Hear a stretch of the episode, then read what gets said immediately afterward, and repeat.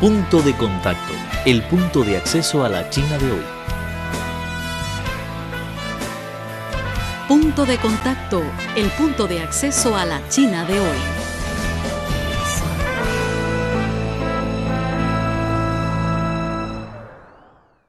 China es de los países con mayor interés para México, así aseguró el senador Héctor Vasconcelos, presidente de la Comisión de Relaciones Exteriores del Senado de México, en su discurso dado en el foro Las dos sesiones 2019, que se realizó en la sede de la Cámara Alta Mexicana el pasado 8 de marzo. Organizado por el Senado y la revista China Hoy, el Foro Las Dos Sesiones 2019, tal como el nombre lo indica, tiene como objetivo hacer conocer mejor a los senadores diplomáticos, así como los empresarios, las dos reuniones anuales más importantes que se celebran cada marzo en la capital china.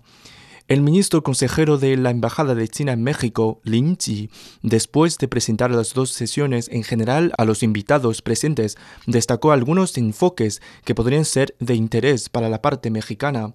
Este año las dos sesiones hay dos enfoques que yo creo que ustedes pueden prestar más atención. Uno es medidas y políticas de más apertura al exterior la otra también relacionada con esto, que es la revisión y la aprobación de la nueva ley de inversión extranjera en China.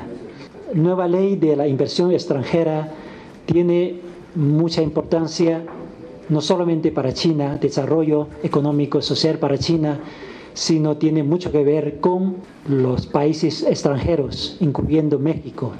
Al respecto, José Ignacio Martínez Cortés, investigador del Centro de Relaciones Internacionales de la Universidad Nacional Autónoma de México, comentó que con esta ley China pretende continuar con la reforma y apertura en el nuevo contexto histórico y vincula las circunstancias chinas con las reglas internacionales, es decir, con el acuerdo sobre inversión relacionado al comercio de la OMC. Todas las inversiones extranjeras recibirán el mismo trato que las nacionales una vez concretadas y la gestión y la supervisión del capital nacional y extranjero estarán sometidas al mismo sistema y reglas legales el profesor Martínez Cortés el borrador de dicha ley.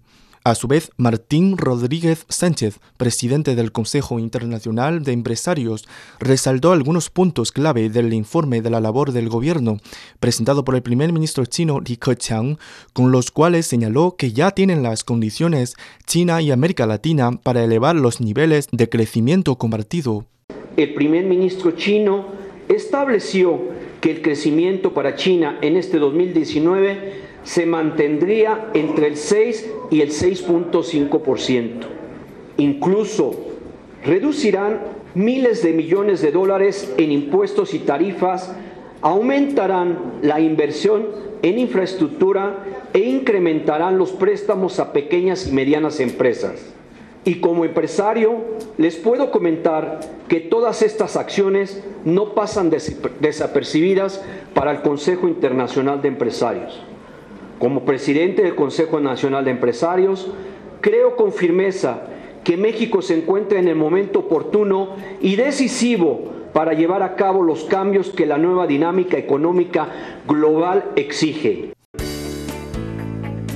El punto de acceso a la China de hoy conoce las tendencias sociales, analizadas desde una óptica plural tanto de chinos como de extranjeros.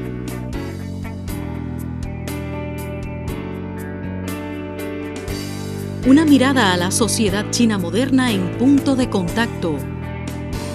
Un encuentro maravilloso con el gigante asiático.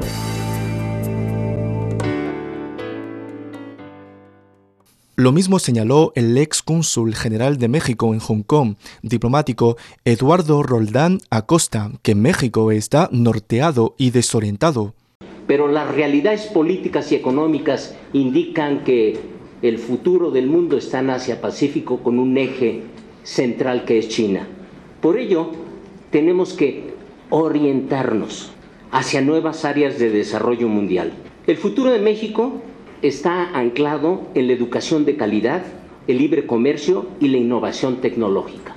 Habiendo vivido en Asia Pacífico, ese es el milagro, no hay otros milagros.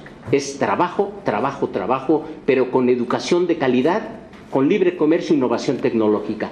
Ese es el éxito de China y tenemos que entender y aprender de ese modelo de desarrollo. Posteriormente, Achimba Luna Becerril, directora general adjunta para China y Japón de la Secretaría de Relaciones Exteriores de México, subrayó en sus palabras la importancia de fortalecer las relaciones bilaterales con China. El gobierno del presidente Andrés Manuel López Obrador considera prioritaria la relación con la República Popular China Seguiremos sumando esfuerzos para continuar enriqueciendo nuestra asociación estratégica integral. En su turno, el senador Ricardo Morreal Ávila, presidente de la Junta de Coordinación Política del Senado de la República Mexicana, quien ha viajado a China en cinco ocasiones, compartió sus reflexiones y opiniones sobre el desarrollo del país asiático.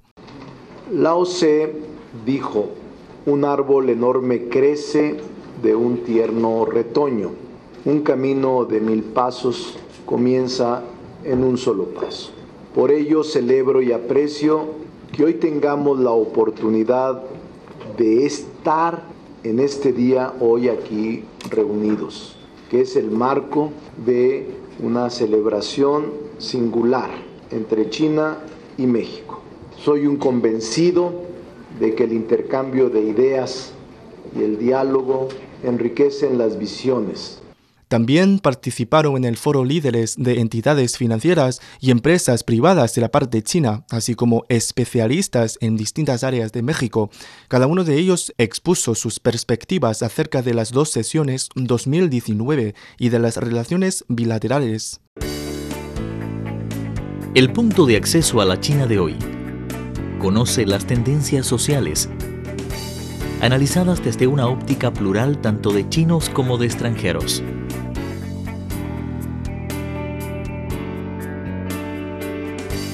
Una mirada a la sociedad china moderna en punto de contacto. Un encuentro maravilloso con el gigante asiático.